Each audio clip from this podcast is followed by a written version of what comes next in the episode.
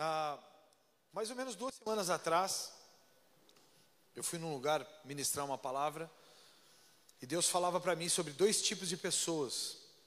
Deus falava sobre os fariseus e sobre os discípulos.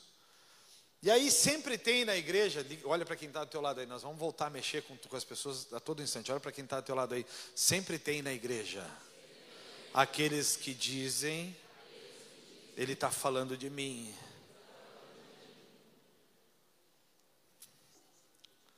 Diga para quem está do lado aí, o pastor tem mais o que fazer. Ele está falando de mim, ele foi na minha casa, ele sabe como eu sou. Ele está me chamando de fariseu. Ó, vou falar no começo. Essa palavra não é direcionada a ninguém. Essa palavra é direcionada à igreja. E a igreja que eu sou pastor, o que é pior, porque Deus falava para mim. Diz para Fifi ficar quieta aí, Marta. Fifi, fica quieta, Fifi. Diz para ela, Marta, aí. Fala para. Deus falava para mim, como pastor, que eu preciso gerar uma igreja de discípulos. Que a igreja de Jesus Cristo na terra não se, não se mantém como uma igreja farisaica. Então, como dizia o apóstolo Rony Chaves, tem horas que eu sou mestre, tem horas que eu sou profeta e hoje eu quero ser mestre. Eu quero ensinar para vocês sobre algumas características. Características de um discípulo e características de um fariseu. Então nós vamos começar falando sobre a característica dos fariseus, para depois falar sobre a característica do discípulo. E irmão, irmã, querida, vou te chamando irmão, estou começando a ser amável. Querido, querida, se você se identificar, Ana, não fica me olhando com essa cara. Se você se identificar como um fariseu, Rafa, a culpa não é minha. Eu sou pastor da igreja, eu venho aqui para pregar, eu venho aqui para oferecer a palavra, eu venho aqui e me dedico toda semana, mas a culpa do farisaísmo não é minha. A culpa dos fariseus não era de Jesus. Quem não está entendendo nada vai entender daqui a pouco, fiquem tranquilos. Os dias têm passado rápido demais. Os sentimentos vão e vão, mas o que permanece dentro de mim é um sentimento de paixão e gratidão pela vida que hoje eu tenho. De repente, você, membro aqui da igreja, pode se perguntar: Você é feliz com o que tem, pastor? Feliz ainda não, ainda não consigo. Mas um sentimento transborda dentro de mim, o sentimento de gratidão.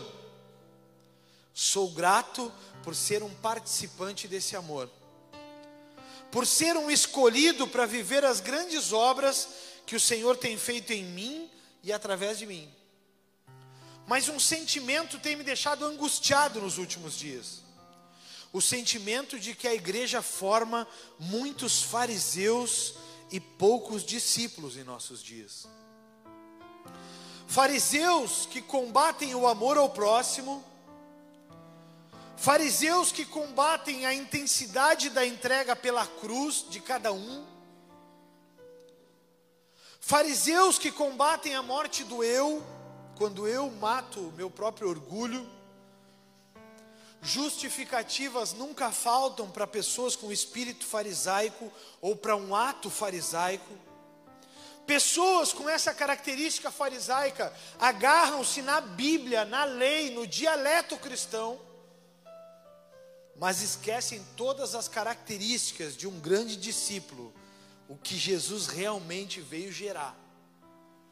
Durante os dias, e essa palavra ficou extremamente longa, então eu vou tentar correr, vocês vão perceber que em alguns tópicos eu vou dar uma corrida, porque ficou extremamente longo e eu não quero deixar de falar tudo que tem aqui dentro. Mas durante os dias, eu comecei a olhar para a própria igreja, E eu comecei a entender, eu comecei a visualizar características de homens e mulheres que combatem a própria atividade cristã dentro da igreja. Aí eles pegam o exemplo de algumas pessoas que são entregues e olham, poxa vida, Lidiane, mas tu está sempre na igreja, tu não tem vida. Esses dias eu estava conversando com o Chester E o Chester estava me falando sobre um encontro que teve com os amigos deles. Que os amigos combateram com força o porquê que ele tinha abandonado os amigos. O porquê que ele tinha se tornado um cara assim. Por que, que tu abandona os teus amigos? Por que, que tu deixou para trás os teus amigos? E ele disse: Não, não abandonei meus amigos. Eu abandonei a prática dos meus amigos. Abandonei a cultura dos meus amigos. E quando a gente olha para essa estrutura, é muito difícil continuar sendo a igreja de Jesus Cristo na terra se não houver uma transformação através do ensino, através do despertamento de quem nós deveríamos ser desde que aceitamos Jesus como Senhor e Salvador. E eu quero que você abra a sua Bíblia em Lucas 8. Antes de falar sobre os fariseus ou sobre os discípulos, eu vou te provar biblicamente que a palavra ela foi lançada para todos da mesma forma. E alguns escolhem ser fariseus e outros escolhem ser discípulos. Os discípulos sempre vão ter uma linha de entrega muito mais intensa do que os fariseus. Os fariseus, eles agarram-se na lei e aí vão estar na igreja todo domingo, e aí no domingo, quando cumprem o ritual gospel, vão para casa e na segunda-feira dizem: "Ai, estou aliviado". Quando um discípulo sai da igreja no domingo, o discípulo sai da igreja no domingo pensando: "Bom, amanhã começa tudo de novo". Lá vamos nós em busca da terra prometida. Tem um livro aí muito bom. Hein? Vai chegar, daqui a 20 dias os livros estão chegando, glória a Deus. Mas saio na segunda-feira aqui, saio no domingo daqui, e na segunda-feira já tem aquele sentimento bom. Lá vou eu em busca da terra prometida e tentar resgatar o máximo de pessoas para não deixar ninguém para trás. Enquanto o fariseu vai para a esquina olhar e pontuar por que, que ele está falando assim, Parece que ele está me condenando porque ele faz e eu não faço. Parece que ele está sempre me apontando porque ele está na igreja todos os domingos e eu não. Ó, se você começou a sentir o espírito do farisaísmo aí, comece e já faz assim, ó. Sai, Satanás, eu estou te avisando, não vai dar bom para ti hoje aqui. Porque os discípulos, quando olham para isso, os discípulos eles entendem uma palavra: quem quer vir após mim, negue-se a si mesmo, tome sua cruz e siga-me. Olha Lucas 8 aí, versículo 4. Vai comigo. Afluindo uma grande multidão e vindo ter com ele gente de todas as cidades, disse Jesus por parábolas: Eis que o semeador saiu a semear, e ao semear, uma, uma parte caiu à beira do caminho, ou seja, traduzindo, transliterando, o plantador saiu a plantar. Eis que o semeador saiu a semear, e a seme, ao semear, uma parte caiu à beira do caminho, foi pisada, e as aves dos céus a comeram. Outra caiu sobre a pedra, e tendo crescido, secou por falta de umidade. Outra caiu no meio dos espinhos, e esses cresceram com ela e sufocaram. Outra, afinal, caiu em boa terra. Diga, eu sou uma boa terra. Cresceu e produziu assento por um. Dizendo isto, clamou: Quem tem ouvidos para ouvir, ouça. Eu fui estudar a lei da semeadura, ou a parábola da semeadura.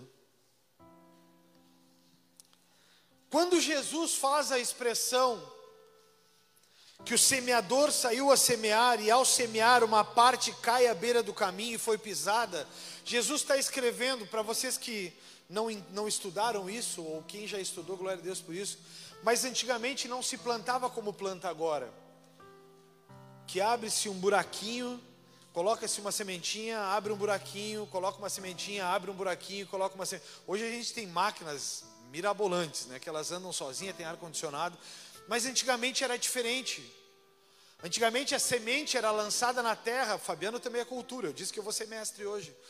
Antigamente a semente ela era lançada na terra com um arco, um arco muito grande, esticava a semente dentro de um saco e esse arco muito grande ele fazia alcançava grandes dimensões. Então o semeador ia para uma outra parte, puxava esse arco e esse arco alcançava com a sua semente grandes extensões. Então ele andava à medida que ele acha que a semente alcançou, ia para uma outra parte do campo, puxava o arco e o arco alcançava grandes extensões.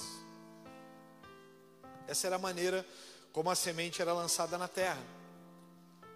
O segundo ponto desse ensinamento é que, diferente de como é hoje em dia, antigamente as coisas funcionavam da seguinte forma: não se tinha as cercas nos campos. Vocês estão aí?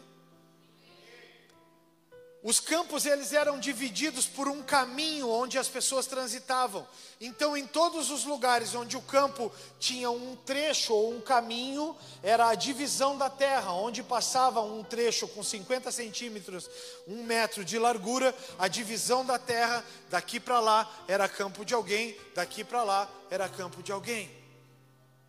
E quando você vê que o semeador saiu a semear e uma parte caiu da semente à beira do caminho, Tiago, é porque o arco era espichado e ele fazia uma extensão larga, ele fazia essa amplitude. E muitas das sementes caíam à beira do caminho, onde as pessoas trilhavam o que era a divisão dos campos. Vocês estão aí? Então, toda vez que a semente caía à beira do caminho ou no lugar que dividia o campo, todas as pessoas trilhavam aquele lugar, essa semente ficava pisoteada e naturalmente ela não dava fruto. Estão entendendo até aqui? A outra semente, essa semente então elas eram comidas pelas aves dos céus. A outra semente ela caía sobre a pedra, e aí está uma outra explicação. Ao ponto que as pessoas transitavam muito nessas ruas ou vielas, sei lá como é que se chama isso, por serem muito estreitas, ao ponto que as pessoas caminhavam muito, era só estrada de chão batido ou de terra, ao ponto que as pessoas caminhavam, a poeira, Maiker, ela ia soltando para o lugar ao lado, então ia criando sobre a poeira, porque ela era como um saibro, a poeira ia criando uma nuvem nessas beiradas de pedra, ou seja, micropedras, ou seja, poeira.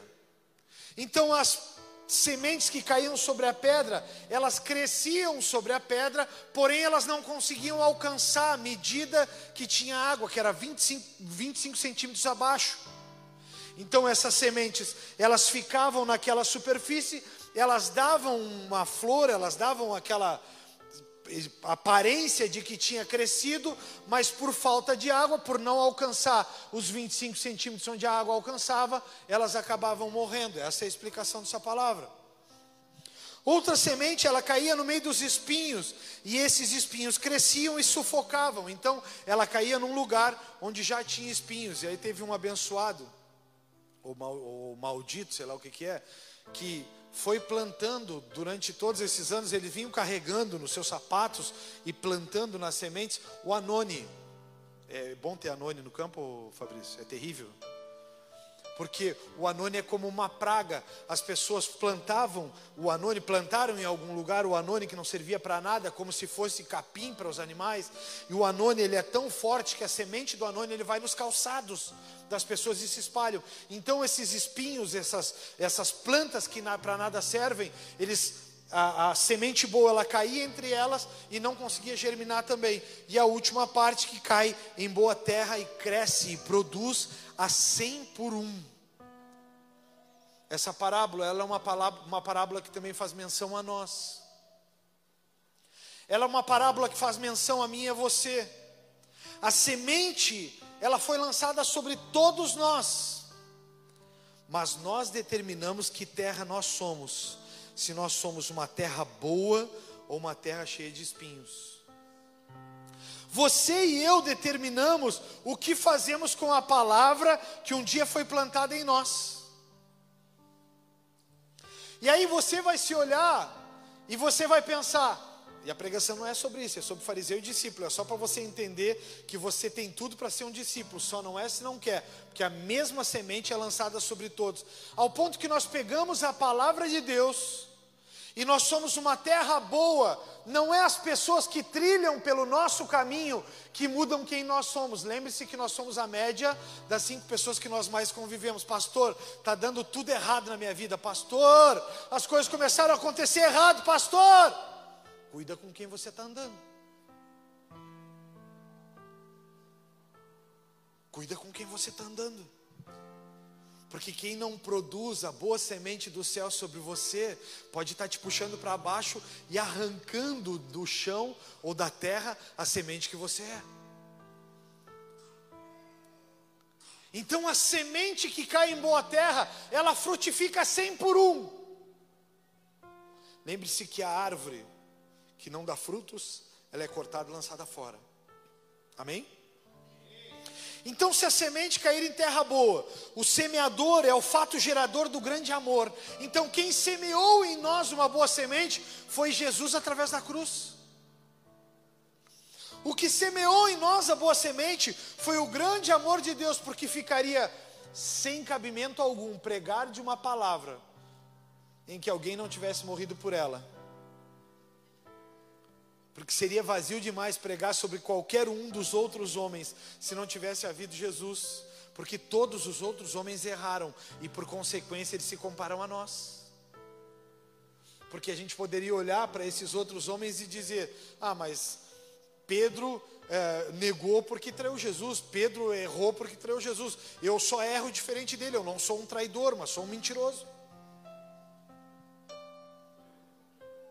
E a gente poderia justificar o erro de outros apontando para nós também. Não, mas para aí, ela erra assim e eu erro assado. Qual é a diferença se Deus não faz distinção entre pecado?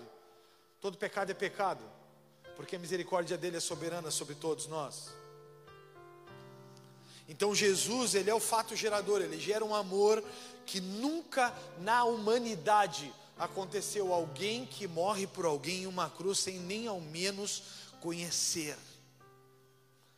Você já se deu de conta por toda a tralha que você fez e faz, toda a sujeira que você comete, todas as todos os erros que você comete cotidianamente, você já se deu de conta que Jesus morreu na cruz do Calvário por, do Calvário por você, sem nem ao menos te conhecer, sem nem nunca ter sentado para bater aquele papo cabeça.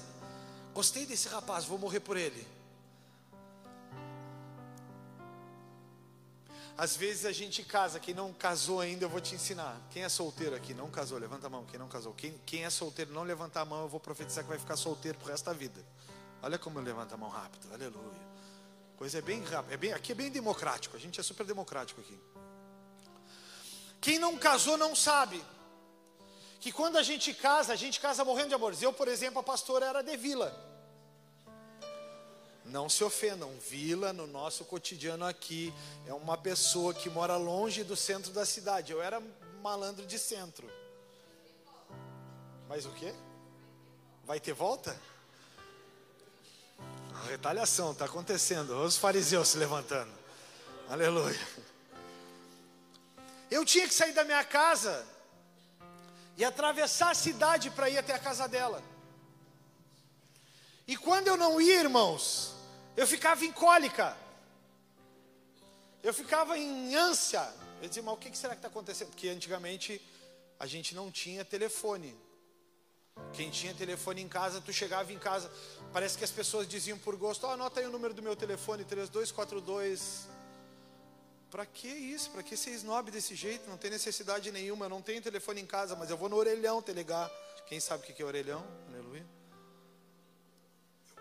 saco, cara, falar de um negócio que as pessoas não conhecem, né? Quem não conhece orelhão, adoro perguntar isso. Quem não conhece orelhão? Quem nunca viu um orelhão? Olha a Duda levantando a mão. Quem nunca viu um orelhão na vida? Nunca viu um orelhão? Orelhão. Caramba, gente, não conhece orelhão. Orelhão a gente ia lá, comprava, botava uma ficha, que a maldita da ficha ela só encaixava de um jeito. Tu botava, ela te dava três minutos para falar. Quando tu estava no bom do papo, amor, tô indo caiu a malvada da ficha, tu não conseguia falar o resto, faltava a grana para comprar outra ficha. Aí tu só batia, agora essa mulher vai achar que eu estou indo quando?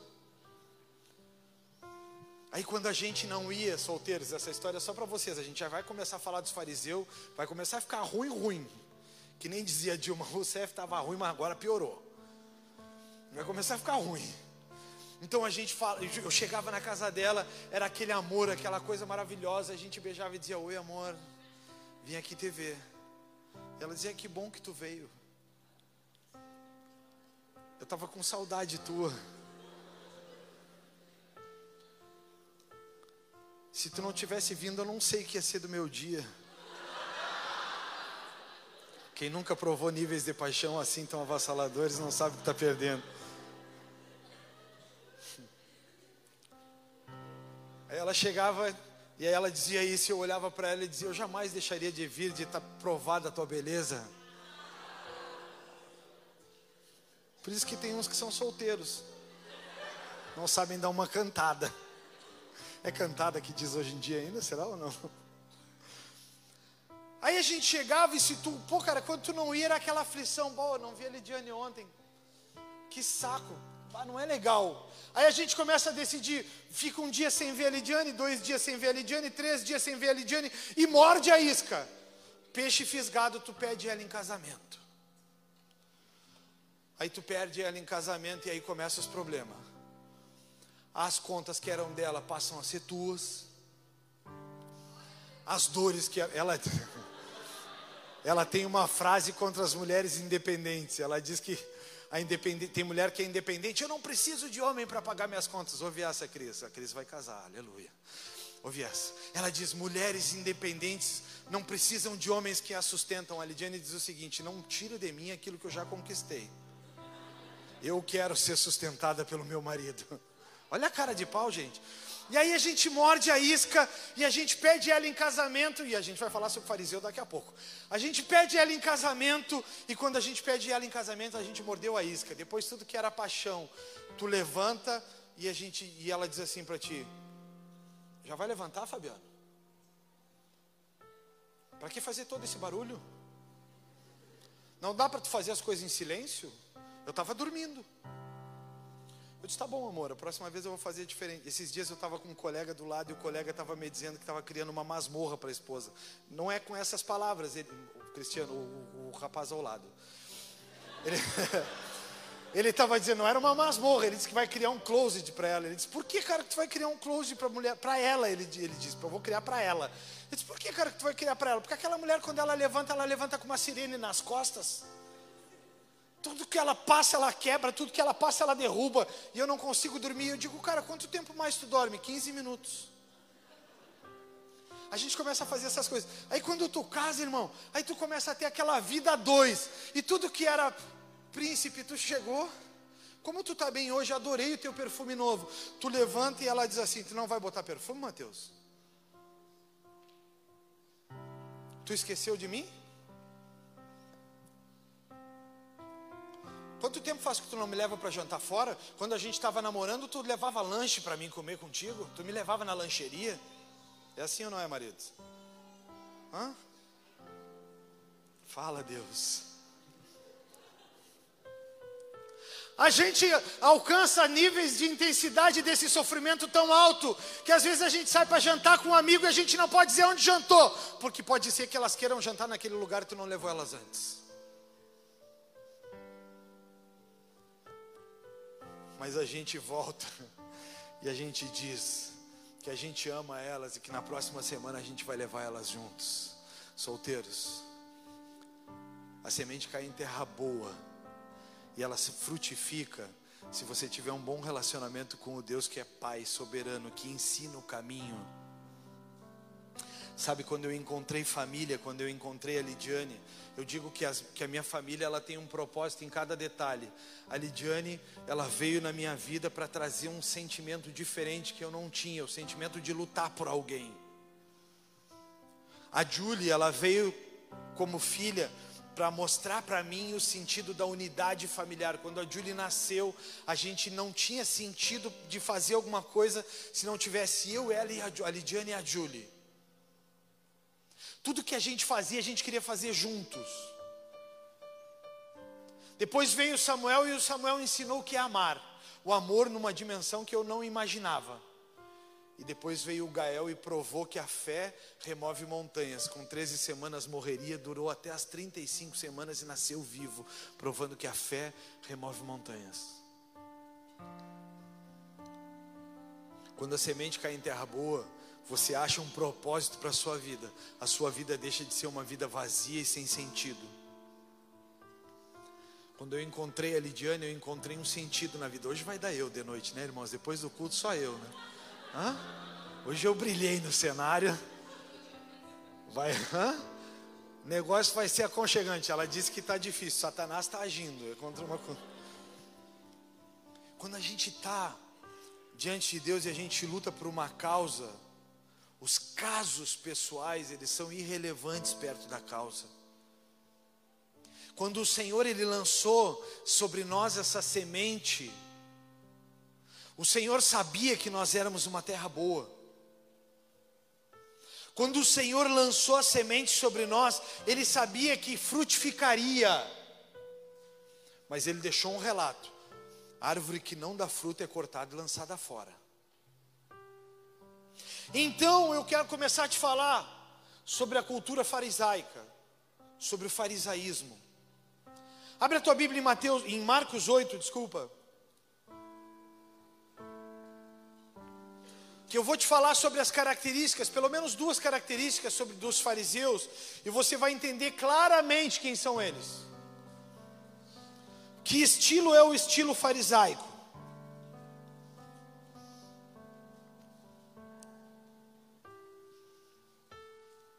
Quando a gente começa a olhar para o estilo farisaico, a gente vai começar a notar uma primeira característica de um fariseu. Lembra quem está do teu lado aí? Fala para ele. Lembra que a semente caiu sobre todos nós da mesma forma. Os que não estão falando para ninguém têm uma cultura farisaica aí. 8, versículo 15, uh, versículo 15, isso mesmo.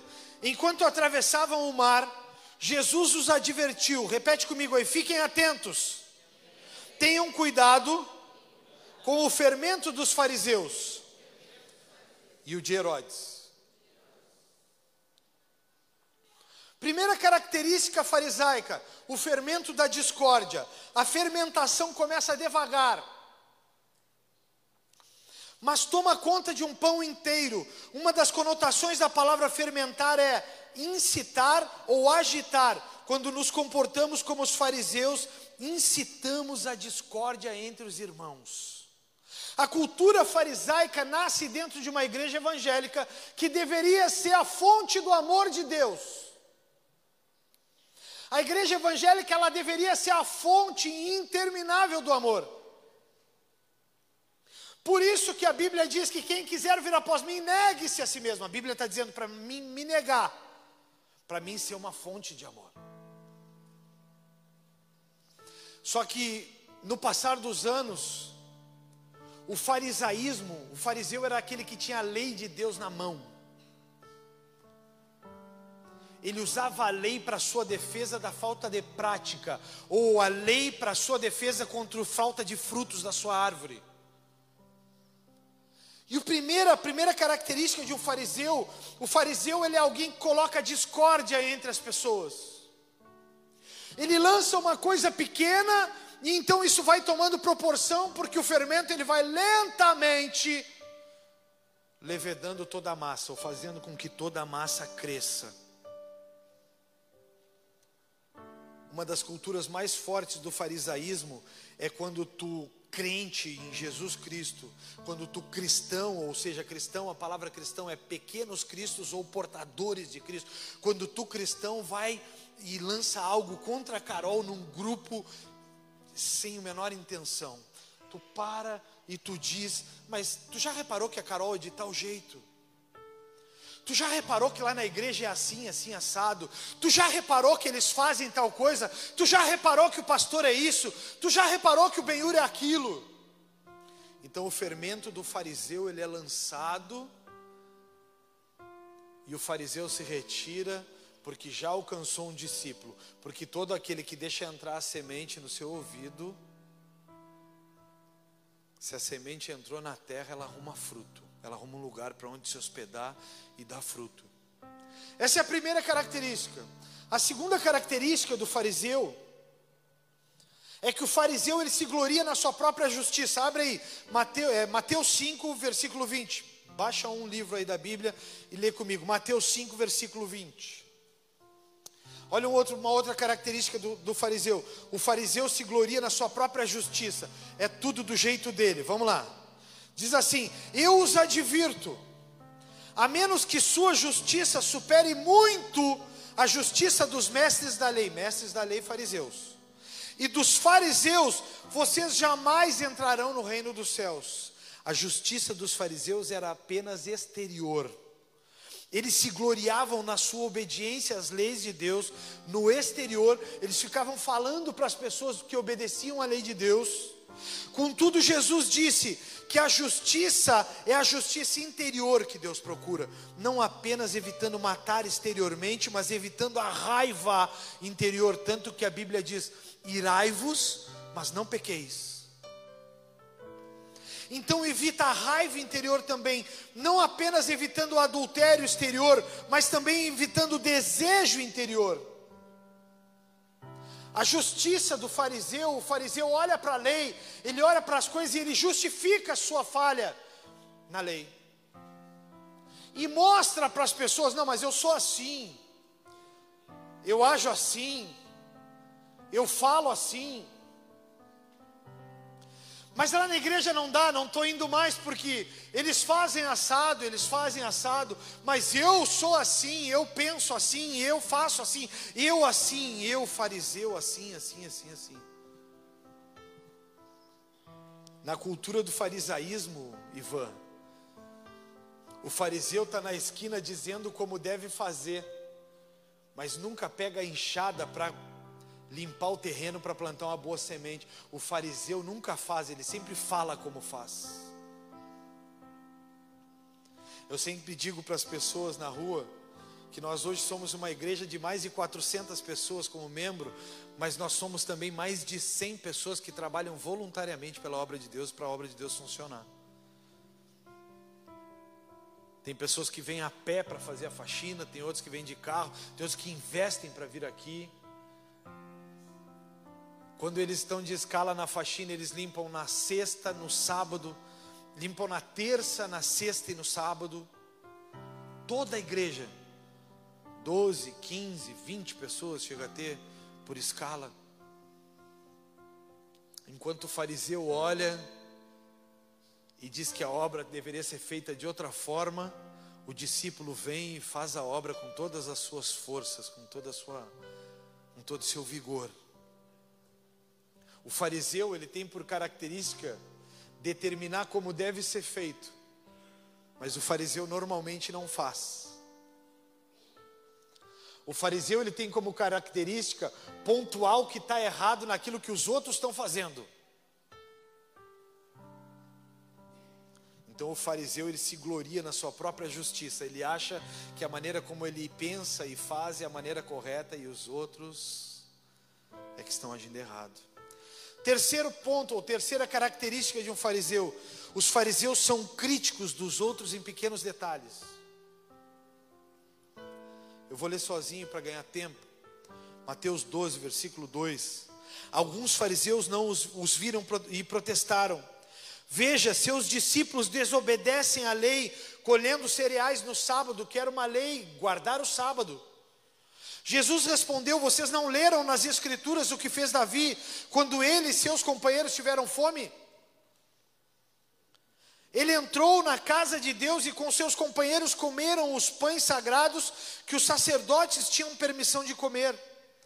E vocês não leram na lei de Moisés que os sacerdotes do serviço no templo podem trabalhar no sábado? Eu lhes digo: há alguém aqui maior que o templo, vocês não teriam condenado meus discípulos inocentes se soubessem o significado das Escrituras. Quero que demonstrem misericórdia e não que ofereçam sacrifícios, pois o filho do homem é senhor até mesmo do sábado. Jesus, quando ele vem, ele muda toda a cultura da lei, por isso que a Bíblia fala que no Antigo Testamento era o tempo da lei, e pós-Novo Testamento é o tempo da graça, ou seja, graça, favor de Deus.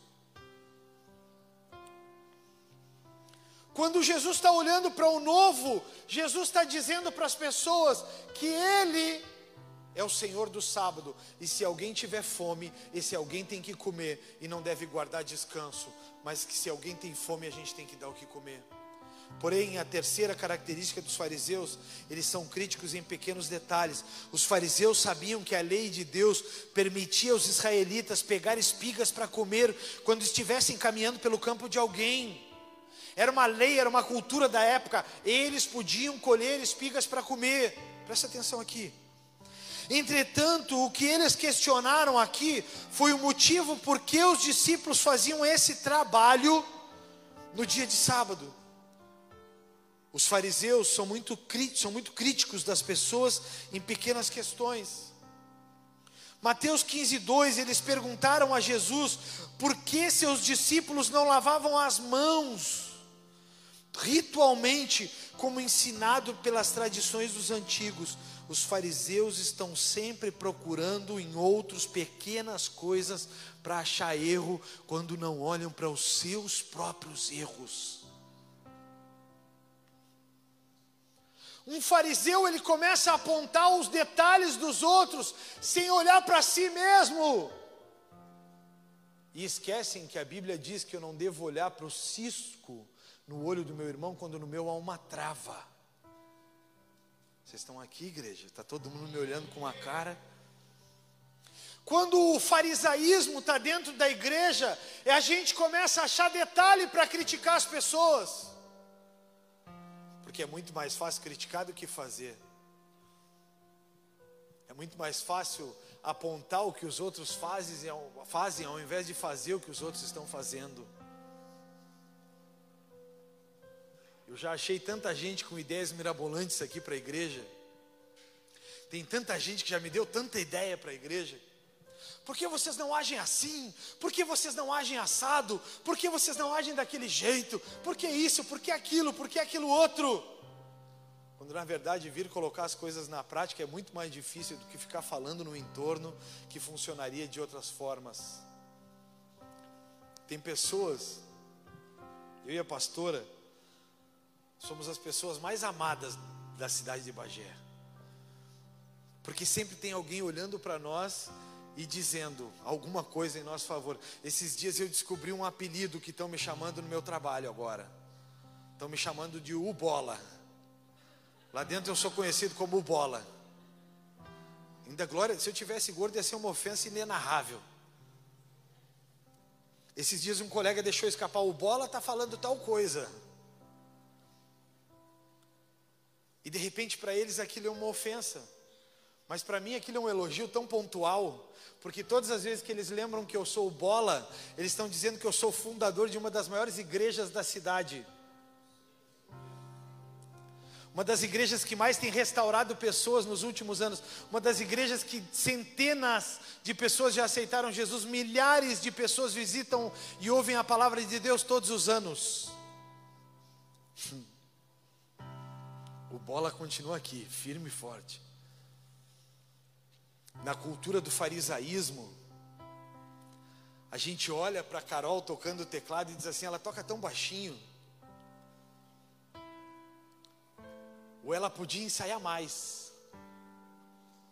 Na cultura do farisaísmo, tu acha que a palavra que tu leu ou que tu estudou é uma palavra mais profunda do que essa que eu estou ensinando como mestre.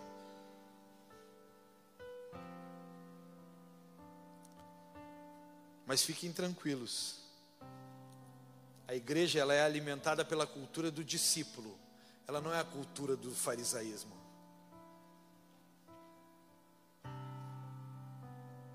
Quando a gente é alimentado pela cultura do discípulo, a voz do fariseu é como a semente que cai em terra ruim. Ela até é colocada sobre nós, mas ela morre nos próximos dias porque a semente do discípulo morreu dentro de nós e gerou vida em nós. Tudo o que falam não é suficiente para sufocar a grandeza do amor de Deus que nós sentimos. Se vocês forem notar, eu sempre faço um texto que eu chamo de sinopse, antes de começar as minhas pregações. que normalmente essas sinopses elas mostram um pouco do meu sentimento com aquilo que Deus está falando comigo. E nessa sinopse de hoje, eu falei sobre a tristeza de ver o farisaísmo, mas falei de uma raiz profunda que me alcançou, uma raiz profunda que me tomou, que é a raiz da paixão por Jesus, a raiz que é incapaz de morrer, porque ela nasceu em terra boa. Eu sempre digo para as pessoas que me dizem que eu sou forte, eu digo para as pessoas: eu não sou forte, a diferença é que eu amo Jesus mais do que todas as coisas. Então eu posso parar com tudo, menos com servir a Jesus, porque eu amo Ele acima de todas as coisas. A cultura do farisaísmo, eu estudando, eu encontrei mais de 50 características dos fariseus. Pontuei apenas três que são as que eu vejo mais vivas dentro da igreja, uma estrutura falida, onde o cristianismo morre, onde quando você ora não há curas, quando você fala não há conversões, as pessoas não aceitam o Jesus que você prega. Quando a cultura do farisaísmo está em você, você ora e as coisas não mudam, você prega e as pessoas não ouvem. Quando a cultura do discípulo está, doze caras saem ao redor do mundo. E a palavra se cumpre. Jesus passou 18 meses ensinando 12 caras e disse para eles irem até os confins. Faltam apenas 2 milhões de 2 bilhões de pessoas ouvir Jesus, mas as outras 5 bilhões já ouviram e já sabem quem é Jesus. A Terra hoje é composta por aproximadamente quase 8 bilhões de pessoas. E quase 3 bilhões de pessoas ainda não sabem que Jesus existe, nasceu e morreu e ressuscitou o terceiro dia. Mas Pedro, Paulo, Tiago, João, e eu coloco Paulo nessa turma. Esses caras deixaram a própria vida e deixaram a lei de lado para colocar sobre as suas costas a cruz e cumprir essa palavra de ir até os confins da terra. E então essa palavra ela nos alcançou mais de dois mil anos depois. Ela teve vida no nossos, nos nossos corações. Mas eles deixaram um legado. Quem quiser vir após mim, negue-se a si mesmo, tome a sua cruz e siga-me. Então você tem o dever da continuidade. Você é aquele que precisa continuar pregando, você é aquele que precisa continuar servindo, você é aquele que precisa continuar prestando serviço à igreja, você é aquele que precisa continuar cantando, você é aquele que precisa continuar limpando a igreja. Sabe, tem pessoas que elas olham para mim e dizem assim: Pastor, não me chama para pregar, pastor. Não me chama para falar lá em cima. Eu não gosto disso. Eu gosto de estar no bastidor, pastor.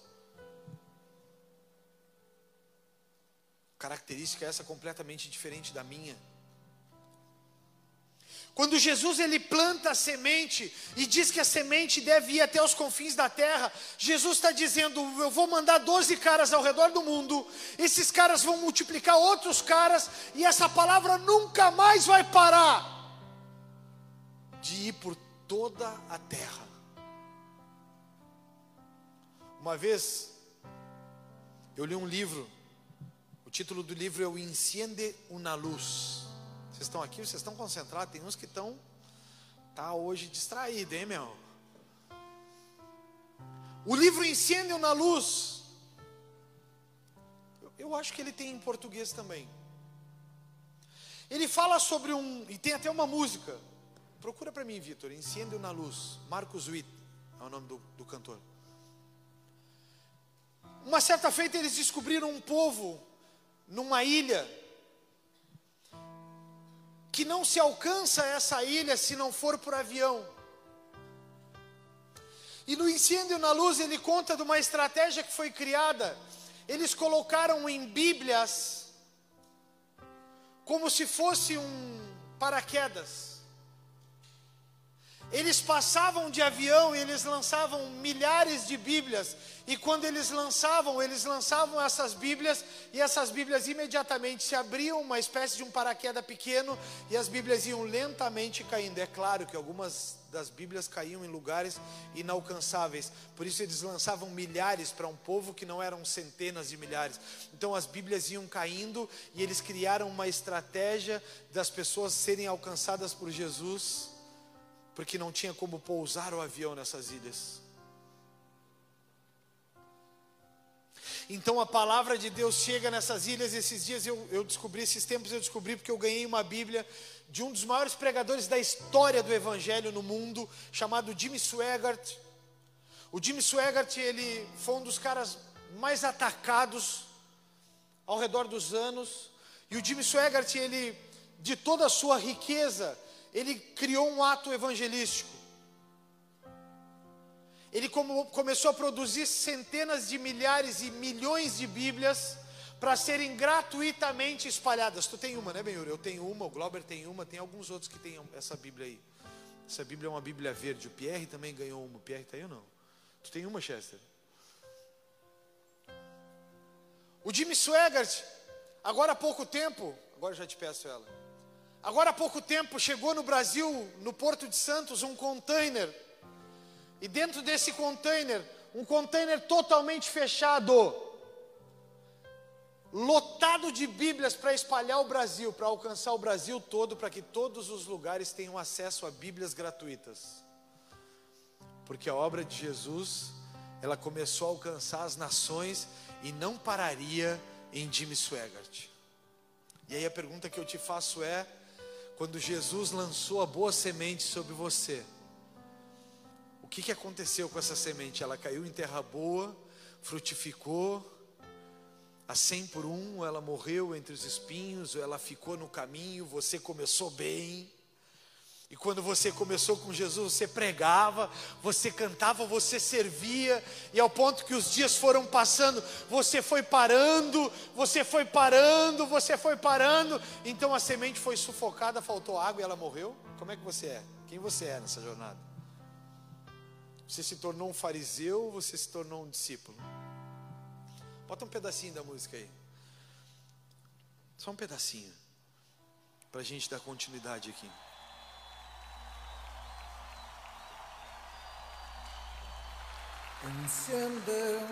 Vou traduzir uns pedacinhos. Acenda uma luz. E deixa brilhar. A luz de Jesus. Que a luz brilhe em todos os lugares. Não, tu não podes esconder. Tu não pode te calar. Diante de tantas necessidades. Acenda uma luz na escuridão.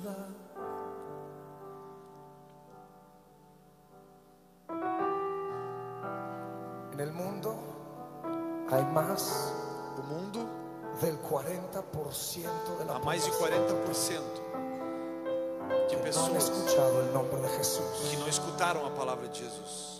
Esto representa 2.4 mil millones de Tem gente. que liberar aqui, senão eu não vou conseguir ouvir. No lo han oído ni en una canción. No lo han leído en sus libros de historia. Pessoas que não têm, que não acreditam maioria, na palavra porque nunca ouviram. Eu não estou conseguindo entender aqui. Pula tem esse texto e vamos para a música aí, mais um pouquinho. Pula um pouquinho. Pula Una um gran pouquinho. parte. Perder. ¿Qué vamos a hacer? Pula um pouquinho, deixa aí na música. Aí. Preste atenção nisso que você está ouvindo. A semente caiu em você. A luz de Jesus precisa brilhar.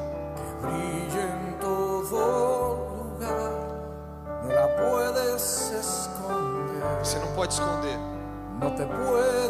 Você não pode se calar. Diante de tanta necessidade, acenda uma luz na escuridão. Solta aqui, Mieres. Dice Romanos capítulo 10, verso 14. Abaixo. ¿Cómo pues invocarán Como, pois, invocarão? a aquel Aí. aquele no qual não creem.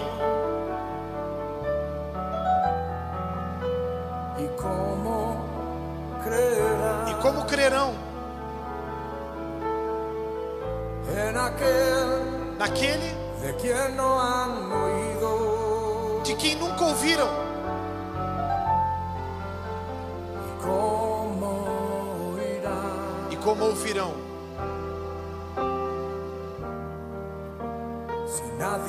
Se ninguém os prega a palavra.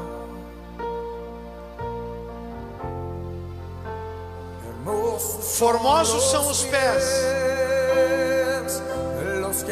dos que anunciam a paz,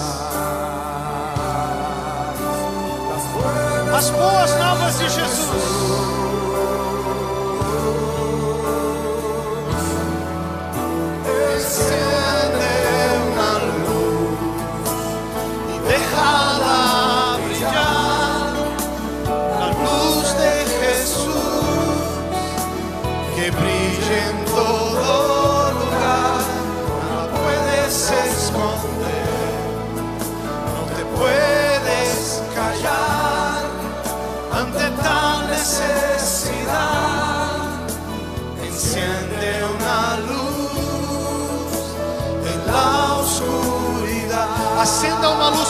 Você passar. Seja uma luz aonde você passar.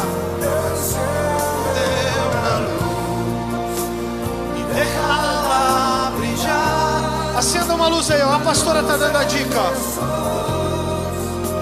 Que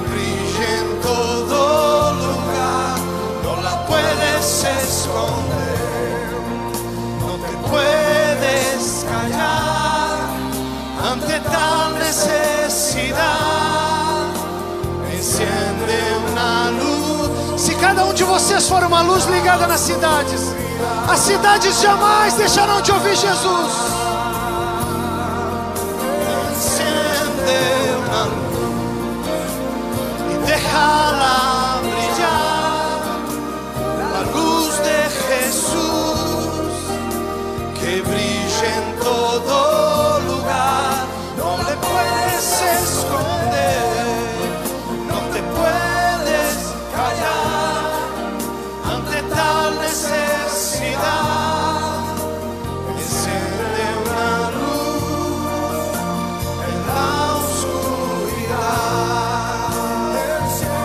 Você pode aplaudir a Jesus, porque Ele é quem plantou a grande semente de salvação, porque Ele é aquele que plantou as boas novas em mim e você. Glória a Deus por isso. Só que para sufocar o fariseu dentro de nós, pode baixar um pouquinho agora o retorno do meu, do meu microfone. Só que para sufocar o fariseu dentro de nós, tá bom aí? Há que se levantar um discípulo. E o discípulo ele também tem as suas características. Abra sua Bíblia em Hebreus 3, 14. E a gente vai fazer isso de forma rápida.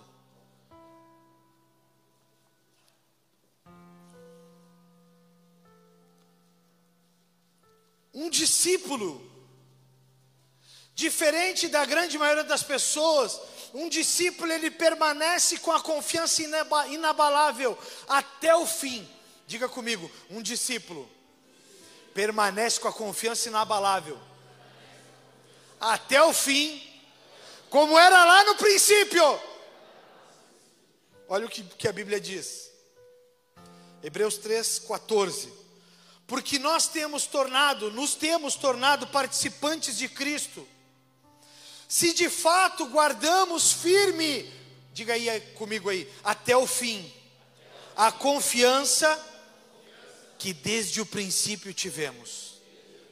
Um discípulo de verdade permanece inabalável até o final. Os cenários mudam, o caos se instala, as guerras chegam, mas o grande amor do Pai permanece inabalável dentro de um discípulo, porque nós lutamos por uma causa e não por um caso.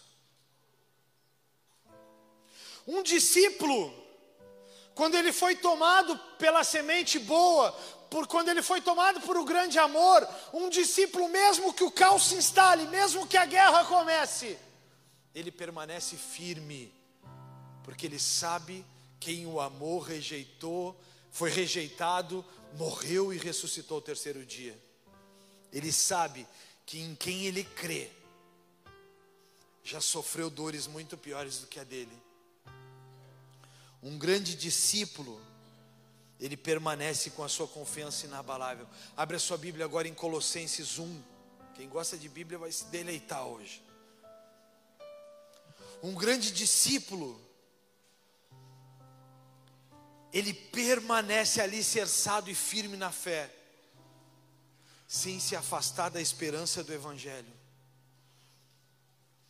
Colossenses 1, 23, a Bíblia diz: Se é que permaneceis na fé, alicerçados e firmes, não vos deixando afastar da esperança do Evangelho que ouvistes e que foi pregado a toda criatura debaixo do céu, do qual eu, Paulo, me tornei ministro. Um grande discípulo, o apóstolo Paulo diz, que você pode saber se realmente foi reconciliado com Deus ou se realmente se tornou um discípulo dele. Você pode saber isso desde que continue alicerçado e firme na fé, sem se afastar da esperança do Evangelho. Se você foi reconciliado com Deus, você vai permanecer firme, sem se afastar. Sabe por que, que tanta gente entra na igreja e sai da igreja? Porque o verdadeiro evangelho, o verdadeiro amor de Cristo não entrou lá dentro e não criou raízes. Quando a gente foi reconciliado com Deus, quando a gente sabe a grandeza da obra que Ele fez em nós, quando a gente sabe o tanto que Ele tem pagou de preço para que nós estivéssemos aqui vivos hoje e libertos, a gente é tomado pela mesma esperança do Evangelho que o apóstolo Paulo diz: um evangelho do qual me tornei ministro. O apóstolo Paulo não só recebeu Jesus, mas ele se tornou ministro, Davi. O apóstolo Paulo, ele não só recebeu de volta a cura, porque o apóstolo Paulo era perseguidor da igreja, ficou cego por três dias e recebeu de volta a cura. Voltou a ver três dias depois. O apóstolo Paulo não só recebeu a cura, Monique, o apóstolo Paulo foi reconciliado. Então ele se tornou um mediador entre o povo e Cristo. Ele se tornou um anunciador das boas novas do Evangelho. Ele começou a acender focos de luz por todos os lugares por onde passava. Ele diz: Eu estava perdido e fui achado. Eu estava morto e achava que estava vivo, porque sem Cristo eu morria e matava por, por um caso. Agora eu morro por uma causa, a causa do Evangelho de Jesus. Um discípulo, quando ele é reconciliado com Deus, um grande discípulo, ele morre para os seus casos, para viver pela causa. A gente não troca estar aos pés de Jesus por nada nesse mundo. A gente até erra, a gente até perece em alguns momentos, mas a gente tenta todos os dias uma reconciliação para continuar aos pés daquele que tudo criou. Um verdadeiro discípulo, o caos se instaura, mas ele não desiste nunca, ele permanece inabalável. Eu me tornei um discípulo de Jesus. Eu me tornei um discípulo. Eu me tornei um lutador pela causa do Evangelho. Nada me remove do desejo de pregar a palavra de Deus até o último dia da minha vida. Agora, nesses últimos dias, meninada do louvor aí pode subir. Nesses últimos dias eu fui pregar uma palavra para um grupo, um grupo de católicos. Eu adoro pregar para católico. Eu fui pregar para um grupo de católicos. E eu vi pessoas sedentas com fome da palavra de Deus. Pessoas que desejavam ouvir o Evangelho. Pessoas que desejavam ouvir a história de transformação que um reconciliado com Deus como eu tinha. Porque o meu livro, o Em Busca de uma Terra Distante, o meu primeiro livro, tinha alcançado esse grupo de pessoas E o meu livro estava se espalhando entre eles, eles estavam se emprestando aqui em Bagé, e eles estavam lendo esse livro, e um deles contou a história que um dia ouviu da minha boca. Que uma das causas de eu escrever esse livro foi um menino que era rejeitado pelas pessoas por causa da sua diferença, um menino que era rejeitado das, pelas pessoas por causa da sua síndrome, ele era portador da síndrome de Down. Um menino que todas as vezes que as pessoas causavam rejeição, ele transformava a rejeição em amor. Então eu disse, eu tô escrevendo, eu escrevi esse livro por causa de um menino que conseguia transformar rejeição em amor. E eu comecei a ministrar uma palavra e preguei, e eles choraram, eu chorei, a pastora chorou. Foi um quebrantamento incrível naquele dia. Nós choramos na presença de Deus, eu pedi para orar por eles. Enquanto eles rezaram a, a, a sua reza inicial, eu não entendia muita coisa, mas eu estava fazendo a minha oração, eu estava colocando meu coração a serviço de Jesus naquele lugar no final eu pedi para orar, houve um quebrantamento maravilhoso, eles começaram a chorar, eu e a Elidiane começamos a chorar, e então eu testemunhei para eles e eu disse: O vento de Deus está soprando sobre a minha vida agora. Um belo dia o vento de Deus soprou e disse para mim que era para mim começar uma igreja de surfistas numa cidade onde não tem praia. O vento de Deus soprou e eu troquei o púlpito das igrejas tradicionais da cidade por uma prancha de surf num lugar que não tem praia. E não só me dei por vencido que coloquei a maior prancha de surf que já se viu nessa cidade. Mas agora o vento de Deus está mudando, eu disse para eles. O vento de Deus está me dizendo que é necessário que eu vá pregar e que Ele vai me levar para pregar a palavra nos Estados Unidos da América.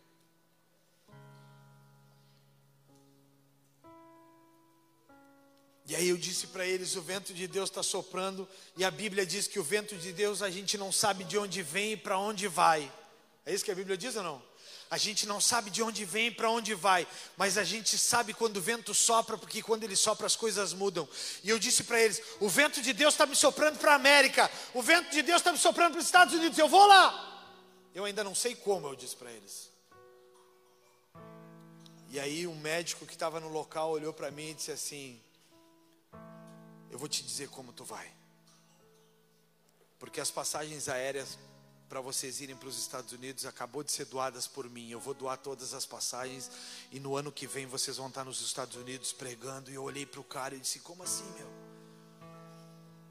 Ele disse: Eu sabia que esse dinheiro, eu sabia que essas milhas, eu sabia que essas coisas não eram para mim ir para os Estados Unidos de novo, mas eu sabia que esse dinheiro, essa, essas milhas eram para mim fazer com que algo acontecesse. E agora eu entendi que é Deus quem está querendo te levar para os Estados Unidos. Quinta-feira nós estamos indo para Porto Alegre para fazer o visto americano. Eu fui no meu na antecipação do meu imposto de renda, eu descobri um cara nos Estados Unidos que consegue antecipar a entrevista do visto de 13 meses para 15 dias. A entrevista do meu visto foi antecipada de 13 meses. Repete comigo aí para você ficar estupefato que nem eu. 13 meses para 15 dias. Se tu tentar fazer agora, o teu visto, tu só vai conseguir uma entrevista em Porto Alegre daqui a 13 meses e eu consegui em 15 dias. Eu disse pro cara, cara, tu não tá me dando um golpe? Eu, na humildade, eu disse pro cara, pô, o cara lá nos Estados Unidos fazendo meu visto. E o cara disse, não. Então eu paguei e quinta-feira nós estamos indo, às 9h15 da manhã nós estamos entrando no consulado, não sei que, como é que chama isso a Julie só me olhava e dizia: Pai, tu não fala demais, pai, porque tu fala muito. Fala só o necessário. Tu quer ir por quê? Férias. Ela dizia para mim: Olha o desaforo. Tu vai pagar como? Dinheiro. Quem vai pagar para ti? Eu mesmo. Eu tô que nem um cachorrinho, já sei tudo que eu devo fazer. Baixa a joelha, levanta, dá a patinha. É assim que eu tenho que entrar lá. Na quinta-feira eu estou indo fazer, porque o vento de Deus começou a soprar para o discípulo aqui alcançar a América. Eu já consegui até público. Eu vou pregar em Manhattan. Dorme com esse barulho. Estou levando a pastora e a Júlia para ouvirem a pregação. E já combinei com ela. Se tu estava sentindo uma dor e a dor desaparecer, começa a gritar: Fui curada! Fui curada! Porque aí começa a vir gente de todo canto, né? Foi curado, o negócio começa a pegar, meu irmão. E aí o pregador aqui começa a alcançar grandes públicos. Porque o discípulo aqui um dia decidiu que faria tudo que Jesus pedisse. Há 26 anos atrás eu recebi uma palavra que eu iria às nações pregar o Evangelho. Essa semana eu recebi uma mensagem da Edna, que por que, que ela está conversando com uma menina lá no Texas. Tu está olhando ao vivo agora, como é que é o nome dela? Mari, glória a Deus pela tua vida, Mari. Que Deus esteja te abençoando com essa palavra, que tu seja muito edificada. Aí onde tu está, em breve eu estou chegando, hein? No Texas ela está ouvindo essa palavra. E agora ela está lá no Texas ouvindo a palavra. Porque há 26 anos atrás Deus disse que me levaria às nações para pregar o Evangelho. Do começo, Deus trouxe o Clau, que estava rodando o Brasil, como ministro na peça Giovanni Cili, estava rodando o Brasil, e Deus trouxe o Clau lá de. Qual foi o último lugar que tu estava que a gente se falava? Era Maceió? Palmas, no Tocantins o Clau estava. Deus trouxe o Clau para cá porque a gente não sabia como colocar esse negócio no, no Spotify que é onde mais chega. O Cláudio descobriu, colocou no Spotify. Aí a gente descobriu essa semana, aí teve a pandemia. A pandemia foi péssimo, não foi péssimo? Mas a pandemia me fez chegar nos nações. Porque um dia o Thales Estava junto com o Rodrigo, com o Otávio, com o Augusto, com o Felipe, e a gente começou a ligar um para os amigos e dizer, cara, não tem um aparelhinho aquele que a gente consegue fazer transmissão? Então a gente juntou um monte de cadeira aqui no meio, pegava o celular do Michael toda semana, lembra, Michael? Toda semana o Michael vinha para cá com a gente, a gente pegava o celular do Michael, botava o celular do Michael em cima de um monte de cadeira dessas brancas e começamos a transmitir o culto. E três anos depois as minhas pregações começaram a atingir as nações. Essa semana a gente estava olhando quais são os estados que a gente chegou já, via YouTube. As pessoas já estão ouvindo as minhas pregações no Rio Grande do Sul, Santa Catarina, Paraná, São Paulo, Rio de Janeiro, Minas Gerais, Brasília, Goiás, Tocantins, em todos esses lugares a palavra de Deus está chegando. Porque um dia eu disse para o Senhor que a minha luz, chamada Jesus, iria por todos os lugares por onde eu passasse, e com críticas ou sem críticas, com dores ou sem dores, eu disse para o Senhor que eu iria, queria levar os meus filhos, Ju os dois, o Gael e o Samuel, mas escolheu o Senhor que eu não poderia levar, que eles iriam para o Senhor antes. Então eu vou ir com a minha filha e com a minha esposa e lá nós vamos estabelecer um novo marco, o um marco do improvável, pregando nos lugares mais difíceis da terra. Esses dias a Julie me mandou um vídeo. Como vai ser eu nos Estados Unidos me comunicando com os caras?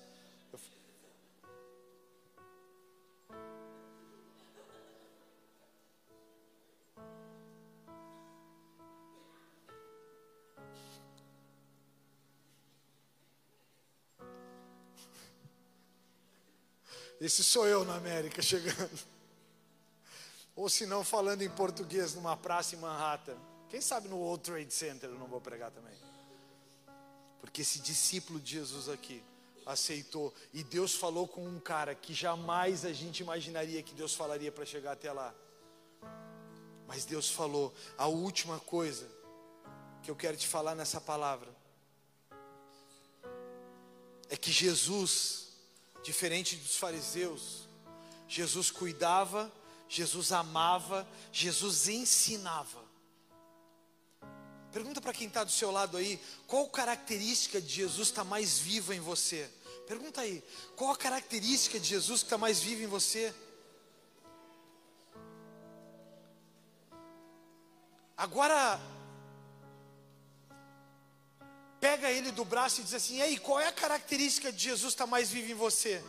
A característica de Jesus entrando no templo e quebrando as mesas?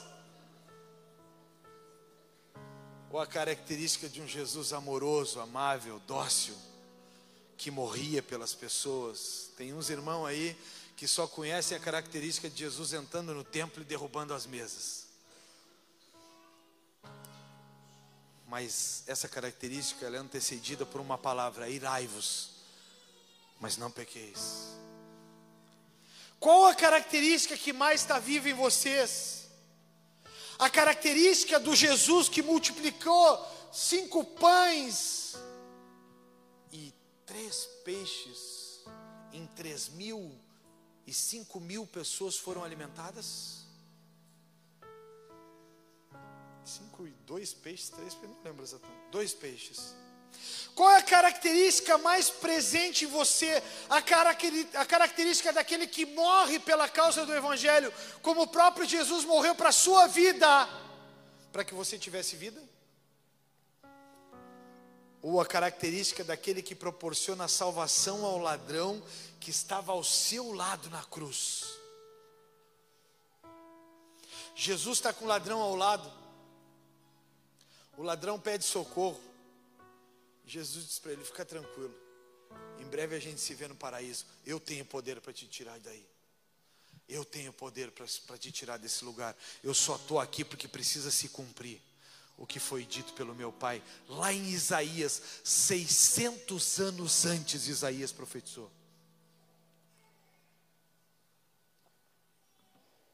Qual é a característica de Jesus estar mais vivo em você? Você se tornou alguém que ama ou você se tornou alguém que julga? Você se tornou alguém que multiplica o pouco que você tem e dá para muitas pessoas, ou você se tornou aquele que se tornou um fariseu que só olha e fala o que os outros fazem, porque você não consegue fazer nada? Quem você é?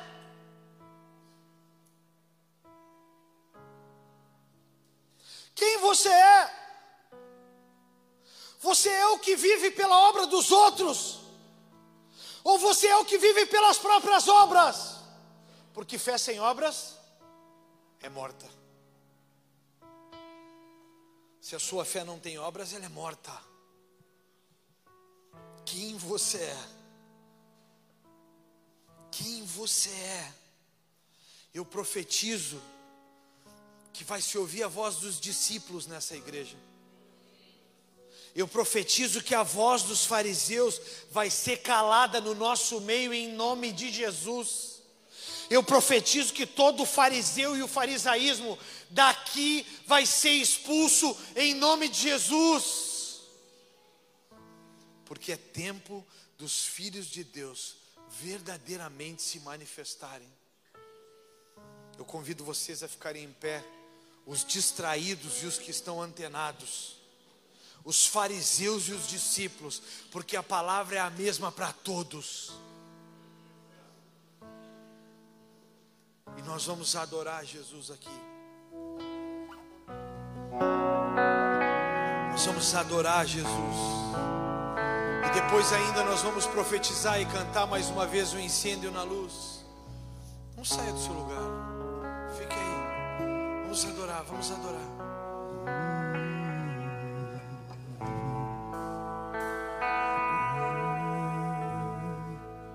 Esconda-me em ti, esconda-me em ti, as asas do seu amor. Diga isso para o Senhor, diga isso a Ele. Esconda-me em ti, esconda-me em ti, as asas do seu amor.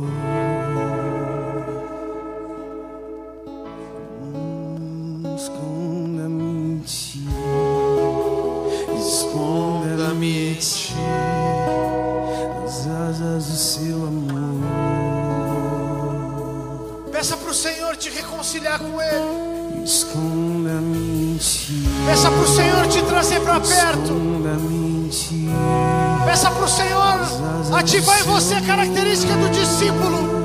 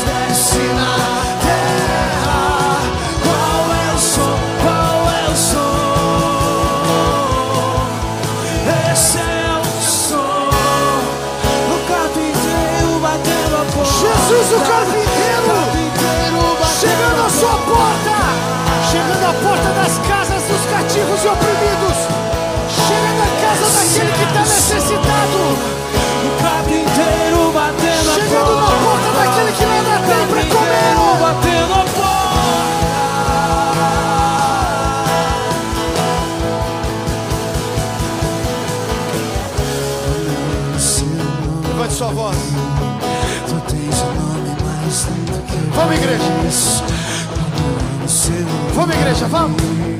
Declare isso. Seu nome, tu tens mais. Vamos, igreja. O som do carpinteiro batendo na porta das pessoas necessitadas. Como eu amo seu nome, tu tens um nome mais lindo que eu conheço seu. Os sonhos de si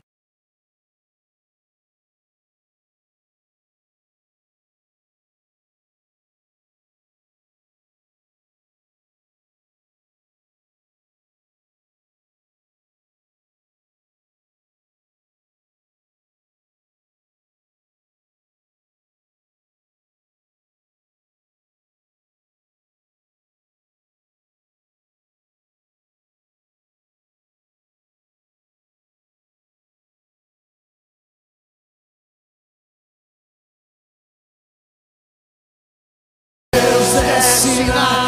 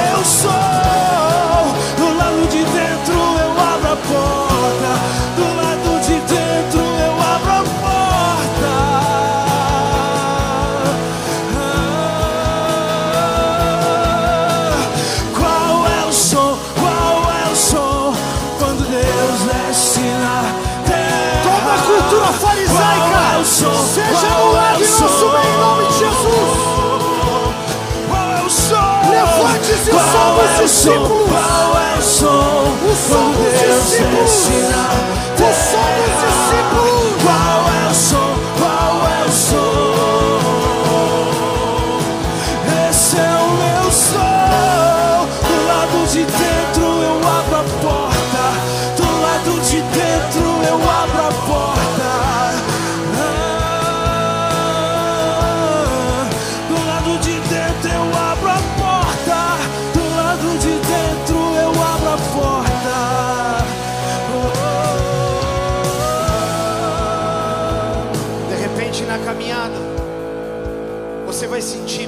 você vai sentir insegurança.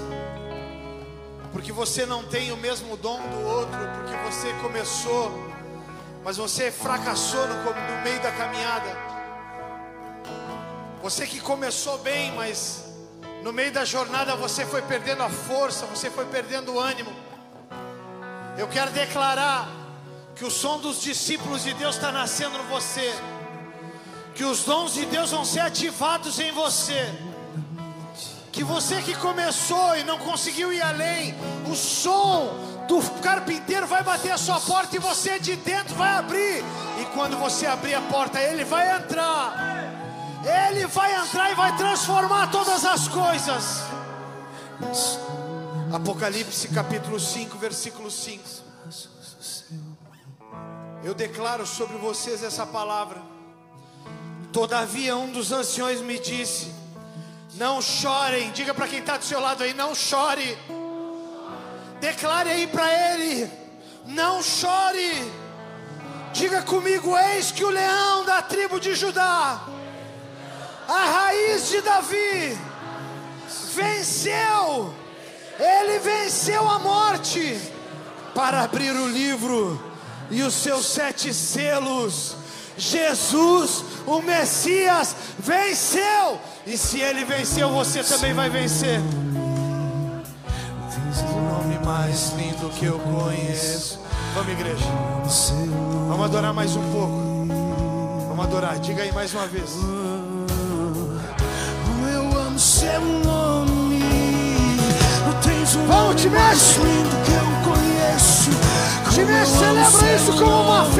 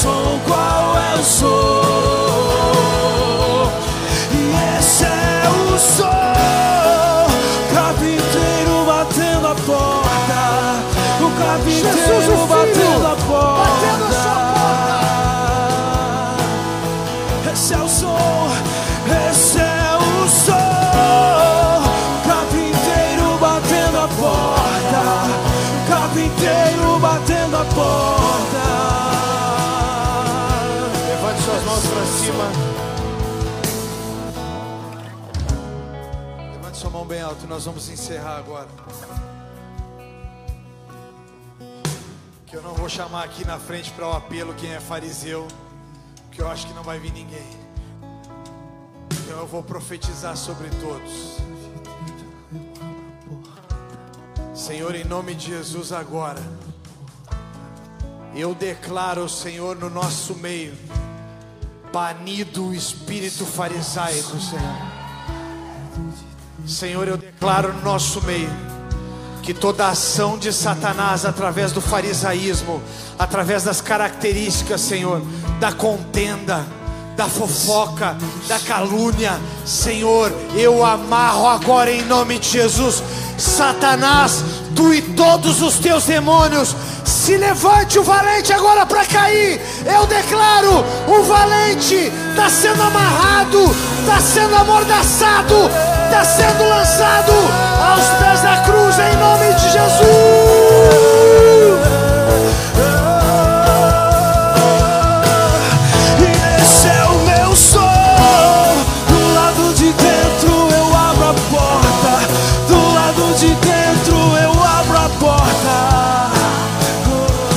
Eu declaro.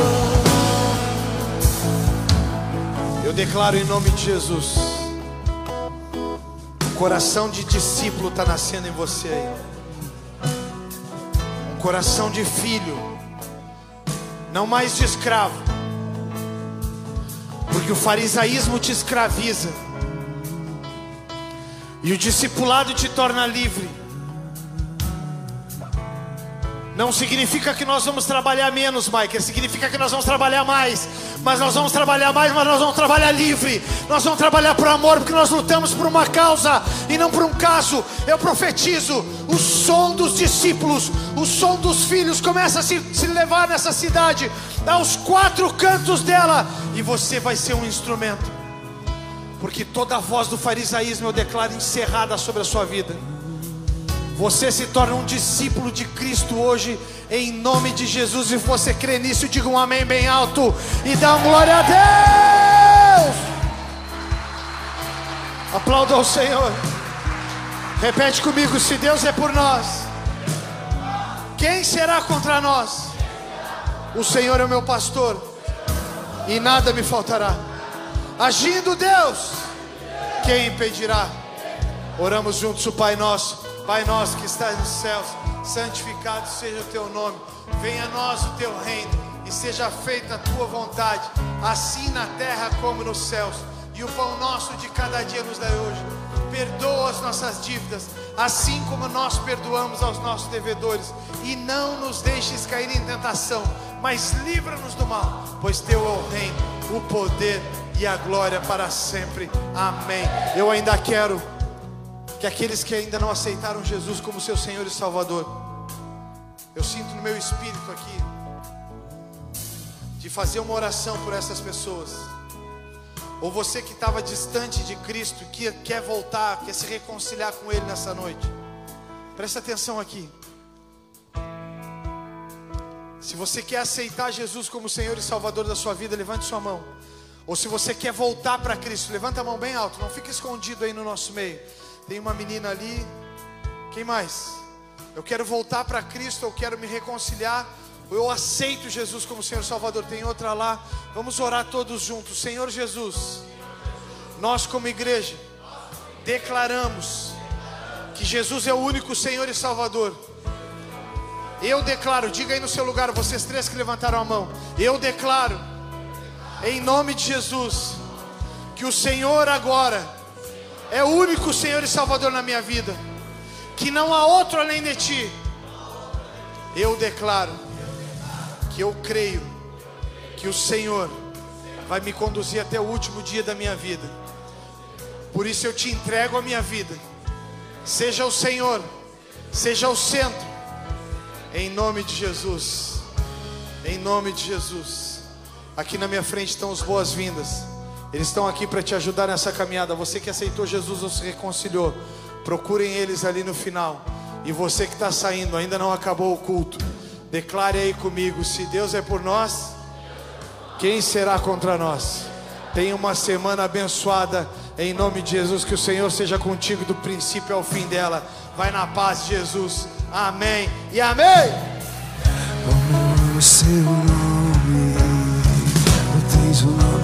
Mais lindo que eu conheço. Como é o seu nome?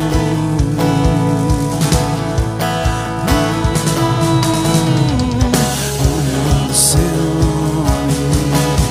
Tu tens o nome mais lindo que eu conheço. Como eu amo seu nome. Qual é o som? o som quando Deus desce na terra? É o som? Qual é o som? Qual é o som? Qual é o som quando Deus desce na terra? Qual é o som? Qual é o som? Esse é o som, carpinteiro batendo a porta, o carpinteiro batendo a porta. E esse é o som, carpinteiro batendo a porta, o carpinteiro batendo a porta.